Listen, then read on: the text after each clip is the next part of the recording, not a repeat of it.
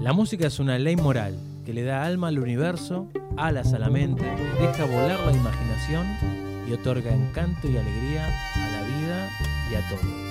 Vamos a escuchar y sentirla más, acá, en una buena.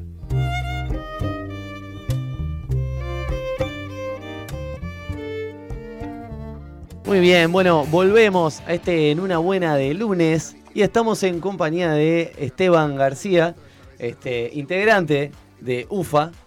Y le damos la bienvenida, ¿cómo estás? ¿Cómo están? ¿Todo bien? Gracias por invitarme. Gracias por muchas gracias por venir. Eh, UFA que se presenta este 11 de junio, ¿verdad? Sí, este sábado en Montevideo Music Box vamos a estar abriendo para Cruzando el Charco, la banda argentina. Maravilloso.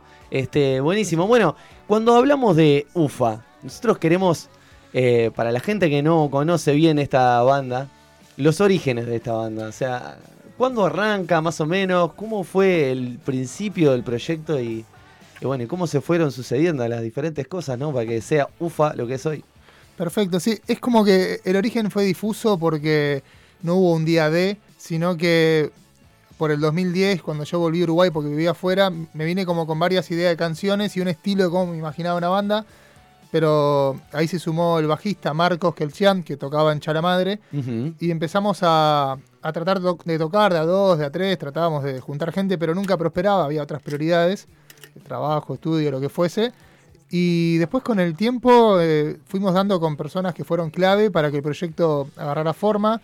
Ya por el 2015 se sumó Santi y Julio y ahí pudimos grabar un EP. Después eh, grabamos el primer disco con Montevideo Music Group y ahora estamos lanzando el segundo. Es como que, si te lo resumo, no fue un inicio concreto, sino que fue un proceso, ¿viste? Entraba y salía gente y la banda por momentos parecía que no iba a pasar nada.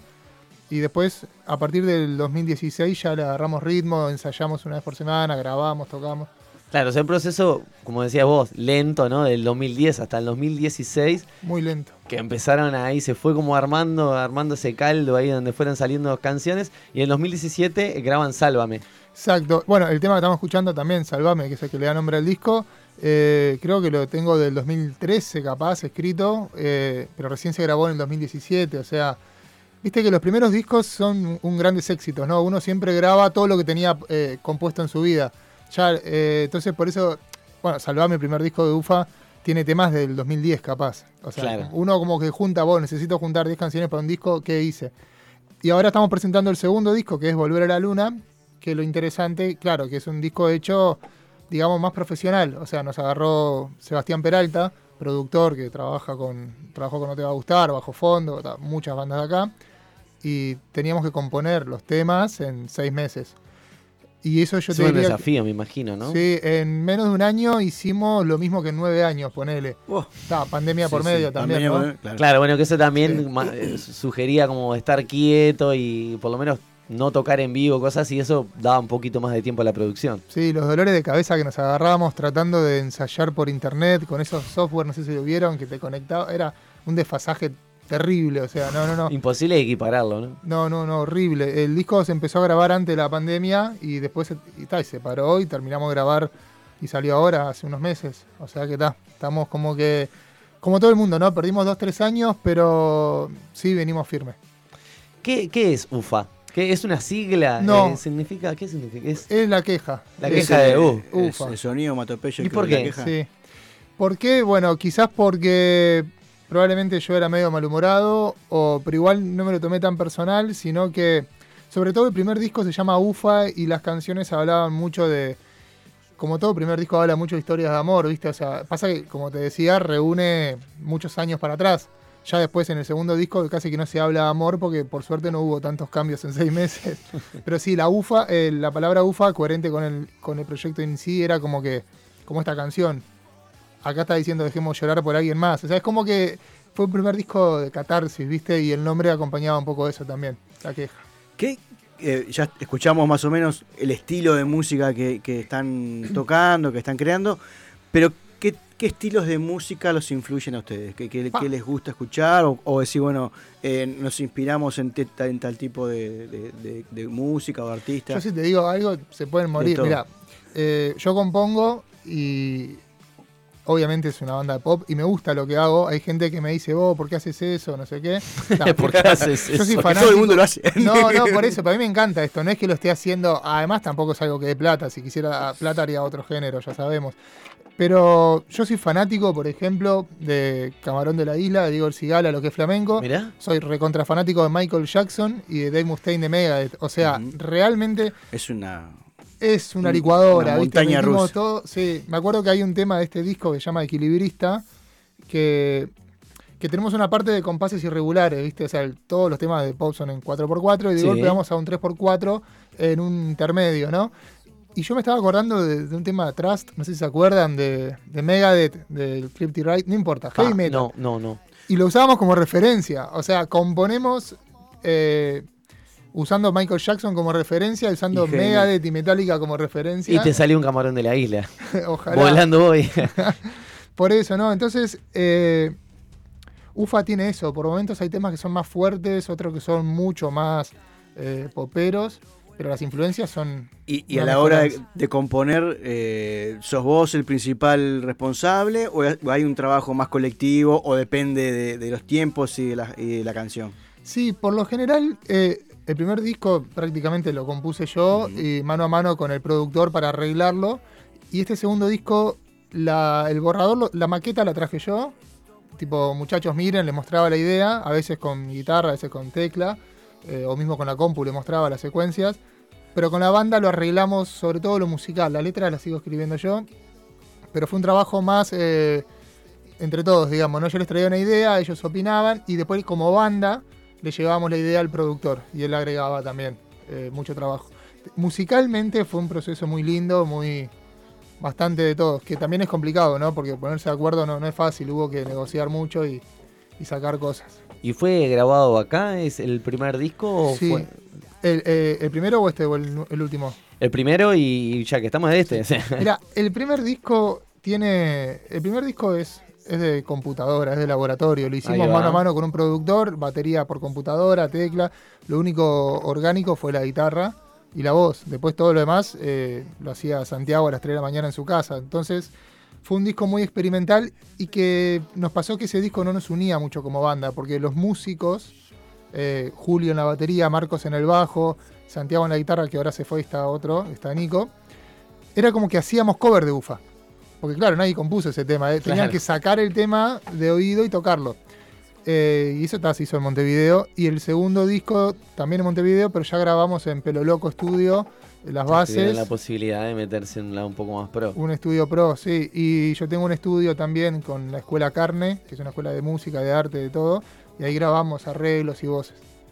Sí, fue completamente distinto. Incluso el sonido de este nuevo disco es un poco más sucio, más orgánico, y el anterior es más, más perfectito, ¿viste? Ahí va. Bueno, eh, allá por el 2021, en noviembre, por ahí, eh, tienen la posibilidad de Ah. Presentar el disco, este Volver a la Luna, y abrir un show que me imagino que para ustedes es muy especial por la cierta influencia que, que- que este artista tiene para ustedes. Y le abrieron al Chano ahí en la sala de, En el Teatro de Verano. Agadu. No, en el Teatro En el Verano. Teatro Verano, quise decir, Sí, perdón, sí, sí. razón. Al lado. No, eh, bueno, no estábamos presentando el disco, sino que estábamos adelantando algunos temas. Adelantando algunos temas. La presentación oficial va a ser en el planetario y va a ser en, en vacaciones de primavera. Qué septiembre. conveniente. Por eso, volver a la luna y va a ser todo un tema visual y va a ser con auriculares para por un- que no se puede. Si sacás mucho ruido fuerte, sobre todo ondas graves, rompes el proyector ese que tienen. Es como que todo es súper delicado y va a estar muy bueno. Va a ser una locura. Pero bueno, ¿Cuándo decís que puede llegar a hacer eso? No en hay una... principio, viernes 23 de septiembre, calculo que voy a venir antes a hablar con ustedes más cerca de la fecha. Lo que pasó en septiembre, en noviembre del año pasado fue que teloneamos a Chano, que muchos dirán somos el tan biónica uruguayo, que nos parecemos mucho. Y, y tal, y dicho y hecho, nos invitó la productora que traía a Chano a Uruguay para que dijo ustedes tienen que telonearlo. Y lo que estuvo bueno fue que mientras lo estábamos probando sonido para nuestro show de teloneros, me, me llaman y me dicen, hola, eh, ¿podés hablar? Soy el manager de Chano. Ta, lo atiendo, obviamente, solté todo. lo- lo- y me dice, vos, Chano te quiere invitar a, a cantar un tema. Ta, una locura. Ahí ya me olvidé de la prueba de sonido y... y Lo tenés como un referente ahí. se Claro, me parece un tipo muy cra, muy buena gente Y uno siempre tenía la imagen de todos los artistas, y sobre todo Argentina, que hay mucha farándula, de que iba a ser como que agrandado, soberbio, diría sorete, pero no se puede decir al aire. No, no digas sorete. No, no, no. Ya, te, ya se apareció un pi mientras Como vos South Park, eso. ¿te acordás? Sí. o sea, que no se puede decir sorete. no, no. eh, y la verdad, un crack, un tipo súper. Fue como estar, viste, como con un amigo. O sea, no es un amigo, pero fue muy, muy, cercano. va. Sí, sí, incluso te decía, ¿qué tema querés cantar? Y yo le dije, pa, no sé, eh, tal tema. Me dice, no, ese no la sé, no la vamos a tocar. Terminamos los dos buscando en Spotify canciones de Cambiónica. Para Eh, ver cuál te gustaba. y al final nos pusimos de acuerdo. Entonces, cuando llegó el momento de cantar, que el Chano me invita al escenario, que habló bastante bien de mí también, estuvo muy bueno, eh, me dijo como que nada, no sé. eh, Viste cómo son, ¿no? O sea, está muy cálido. Te dan para adelante. Claro, y, y fue cuando sentí como que ya lo conocía, ¿viste? No tenía los nervios de subir a cantar con, con el loco. Y estuvo además, cantamos Beautiful, que es uno de los temas más populares de Tambiónica. La verdad, eh, fue tremendo toque. Incluso mucha gente que fue ese toque nos vio y nos empezaron a seguir a partir de ahí, porque la realidad es que no nos conoce mucha gente. Sí conocen los temas como este que está sonando, pero no- Suenan ahí, pero le- les cuesta a la gente como adjuntar eso a, ah, mirá, tal banda. Salado, salado. Todo el mundo conoce el tema. Tenemos un montón de Shazams o, yo sé, 30.000 reproducciones en Spotify, pero no. Buscando, ay, ese tema que hace la, la, la. Ah, mirá, es ese. pero- claro, lo peor es que a veces piensan que es tan biónica, no, no lo es, o los tipitos. Y bueno, la invitación es que, a que vayan este sábado a vernos, a ponerle cara a esas canciones que escuchan. Ahí va. Y tengo entendido que también estuvieron eh, en la ceremonia de los graffiti de 2021, Sí, sí. compartiendo ahí. ¿Cómo fue esa experiencia? ¿Cómo... Me voy a sacar la bufanda. Sí, por favor, dale tranquilo, acá mientras... Me voy a ahorcar. no, los premios graffiti fue un saludo, bueno, un saludo a Adrián de Montevideo Music Group y, y a Miguel Olivencia de, de los premios graffiti. La verdad que fue, creo que fue de los shows junto con el de Teatro de Verano de lo mejor que vivimos y lo más profesional. El sonido en los grafitis es una locura. Disparate, sí, disparate. sí, sí. Los nervios también. Me acuerdo que yo que se estaba Jorge Nasser ahí viéndolos, que yo hablo bastante con él porque está, ellos se juntaban en el estudio mío. Y, y nada, ver esos monstruos ahí mismo mirándote eh, con ese el despliegue técnico, la verdad el show de los grafitis fue, fue también de lo mejor. Tan nítido que daba miedo, ¿viste? O sea, Y compartiendo además con tremendos artistas también en, en escena, Sí. ¿no? No, o no, sea, tenemos todo. acá un, desde un Edu Pitufo Lombardo, Chole, Luana Méndez, que, Chole, que está recién, o sea, hace un rato arrancando, pues ya tremenda artista de- también. despegó, sí, despegó. Guadalupe Romero, Ángel, bueno, Lucía Severino. Y a- Ángel es la banda de- de- del hijo de Cristian Cari. De- Ahí o sea, va. tremenda banda. Y, a- y aparte se volvía como a un toque masivo, así, con mucha gente, con muchos Sí. invitados. Será como todo, todo diferente a lo que venía haciendo en los últimos años. Y a eso sumarle todo, todo la- la- el desafío de estar tocando junto a esa gente o frente a, a un Sí, además ya está, viste, el tema de, de los vivos por Instagram de- Ah. ya, ya aburrió. La gente decía, tenemos más miedo de que venga una nueva ola de vivos de Instagram a que, a que del virus. No, claro, fue como que fue buenísimo y volvieron esos nervios también, ¿no? Porque siempre tocar en vivo es ese- esa adrenalina, esos nervios. Nosotros ya tenemos un montón de toques, hemos tocado en Argentina, acá, o sea, yo los anoto todos, tengo registro de todos. Y siempre es lo mismo, ¿no? Los nervios de, de cualquier toque. Los nervios previos así que son quizá uno de los motores más importantes, ¿no? Porque, o sea, eh, hablábamos en la entrevista anterior este, Sí. con la obra de teatro de la defensa y nos contaban un poco eso, ¿no? Que a veces ese estado de, como de alerta o de, Sí. o de incertidumbre. Maripositas en la panza. Ahí va, puede ser maripositas en la panza también, eso se le adjudica más bien a otra cosa quizás. Sí. Pero, y sí, A- a más estar, como- mm, con problemas estomacales. también. Pero Sí, bueno, además- como que es un motor importante, ¿no? Como para decir, ay, estas cositas que me mueve, que me da cosquillitas. Sí, sí, es, está muy bueno. Y, y sobre todo cuando ya estás ahí, ¿viste? O sea, cuando estás tocando y se pasa rapidísimo también, ¿no? Y bueno, básicamente en lo que va este año no habíamos tocado. Tocamos el sábado pasado en, en la calle Narocena, en un evento que hubo de una feria gastronómica. Y el gran toque va a ser ahora, este sábado 11, que, que Montevideo Music Box, no sé cuánta gente entra, pero un montón de gente. Lindo Y- lugar aparte ahí, como... Sí, nunca tiene- tocamos Tiene como ahí. varias, así, eh, por ejemplo, tiene como unas barras arriba. No sé cómo está ahora porque yo hace mucho que no voy. Sí, tiene como unas VIP, todo es VIP. Eso, ahí no, va. no hay popular. O sea, es como. No, pero como no, ahora abajo, ¿no? Abajo, está, sí. ahí va, está como la parte de abajo que es donde se hace el ahí Sí. donde se bailotea. Y bueno, un poco lo que les decía, eh, vamos a, a darles para que ustedes sorteen dos entradas para quien quiera ir a ver a ver a UFA y si quieren después miran Cruzando el Charco, que Hoy la audiencia en una buena está para bien, pues ya. Eh, Regalones, regalones. Sí, sí, sí, sí, exactamente. tenemos este, entradas también, entonces para, para sortear para este eh, hermoso espectáculo en Montevideo Music Group el sábado 11 de junio para ver a UFA. Y como ir, para ir cerrando la nota, o sea, yo te quería preguntar así desde que arranca la banda, o sea, desde que empiezan a grabar 2017 hasta, hasta el día de hoy. ¿Qué cambio o qué cosa ha mutado en UFA? Ya sea desde cómo componer, Sí, desde...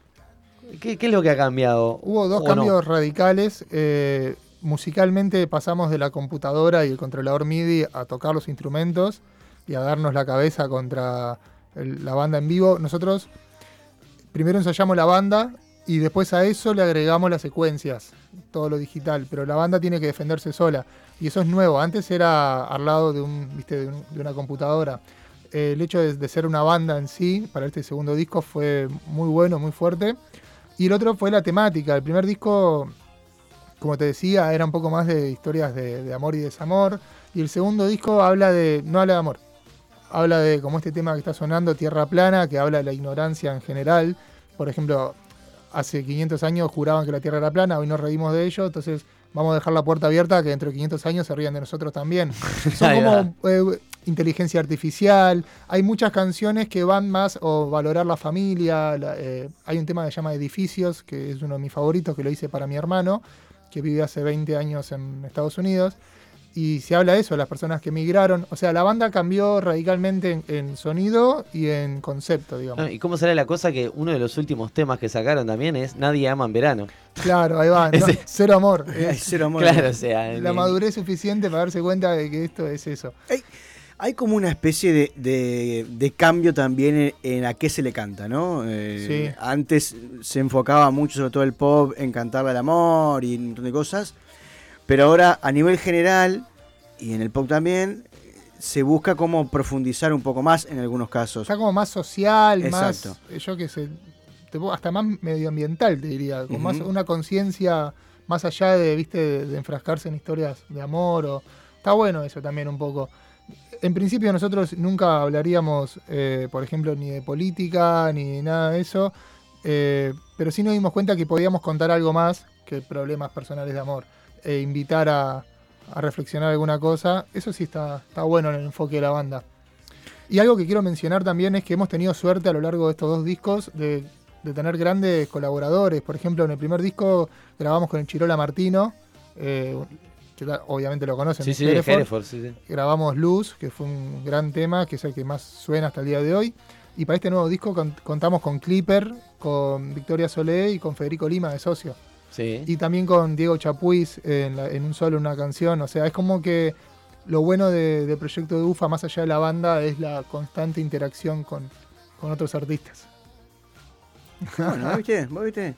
Se puede hacer cosas acá, en Uruguay. No, yo me quedé pensando, eh, sobre todo en, en- en el pop, pero ya en el pop más, más internacional, esto que vos decías es de que ustedes pasaron a, a defenderse más con, con los instrumentos, cosas que no pasa en general. No, En no general, el pop tiende mucho más a, a- Al playback. al- a la electro, a, la- a la electronizarla, bueno, no sé cómo se dice, Sí, sí, sí. a poner más computadora y más en la música que, que es. ¿Qué, qué desafío tiene para ustedes el, el- el poder hacer? Porque ya, hacer pop en Uruguay, vos decías, ¿por qué haces esto? Y a su vez hacerlo de la manera que hoy en día en el mundo no se hace. Claro, es que justamente es esa mezcla de. Sigue siendo pop porque, porque resulta pop, de Claro, cantan como pop. suena, pero nosotros claro. tocamos. Pensamos canciones. O sea, Claro. compo- bueno, yo ahora me voy a juntar a componer porque eh, estamos haciéndole la cortina musical para una obra de teatro de un amigo, de Gastón, que tiene Teatro Breve, que es un ciclo de teatro de, obras de cinco minutos que está en el mercado de Williman, y vamos a componer la canción para ellos, ¿no? También estamos componiendo por encargo para Mazda los autos en Bolivia. Entonces, ¿qué pasa? Nosotros componemos canciones que estén buenas. Eh, no pensamos en pop, pensamos en hacer un tema que esté bueno. Después, a veces puede quedar alguno un poquito más pesado o más suave. Yo creo que esa, el que va a hacer heavy metal, ya de entrada prende la, la distorsión y entonces ya sabes que suena heavy metal. O el que hace tango, flamenco. Nosotros como quedamos libres, no tenemos... eh, Arranca, se arranca con la guitarra limpia y después vemos si se el, ensucia. o con el piano, o, o cantando. Entonces, lo bueno que ahí vemos cómo termina el tema. Creo que ahí es donde vive el pop de... Básicamente todo lo que no es nada es pop. O sea, si no es heavy metal que no se pueden encasillar en un, en Y sí, por eso va tan, tan amplio, ¿viste? Claro. Y creo que por eso hacemos pop, porque pensamos en canciones que, que estén buenas y no en riff o, o en arpegios o, o nada. Creo que eso, el pop es tan amplio que no hay lugar para todo. Bueno, muchísimas gracias Esteban Lorenzo por esta entrevista. Eh, los volvemos a invitar a este sábado 11 de junio en Montevideo. Music Box. Eh, las entradas están en... ¿Dónde podemos encontrar entradas? Pa, me mataste. ¿Te maté con esa? Me mataste porque no me, yo no las vendo, pero ya te confirmo. Bueno, me imagino que deben estar además de en el lugar donde va a ser el toque, Ya- por alguna red de cobranza quizás. Le, le quiero mandar un saludo también a, a, a la productora Zona Rock que organizan. Y mientras busco en el Instagram de ellos, acá mismo ya te confirmo lo de las entradas. Sí. Recordemos que tenemos dos entradas para sortear. Aquellas personas que todavía no se. Porque ya tenemos para entregadas la- las anteriores rifas. Eh, quien Las nos quiera rifas. las anteriores entradas, quienes quieran eh, ir a ver a, a UFA, eh, no Habitat. sé, en en compran las entradas, o si las quieren quieren regaladas, nos escriben, los primeros que escriban a... a- Ah, bueno. Sí, regalada la van a querer todos, así que... Bueno, pero Los primeros que nos dos, escriban. Los primeros dos que nos escriban por las redes sociales o al 09 095-06-9949 y bueno, aclaren si es La Defensa, que es la obra de teatro este, de los compañeros de Medianamente Raros, o este, este show de UFA que va a dar en Montevideo Music eh, Box. Box. Así que bueno, muchas gracias. Eh, nos vamos escuchando una cancioncita de UFA entonces y hasta la próxima. Muchas gracias. Hasta la próxima.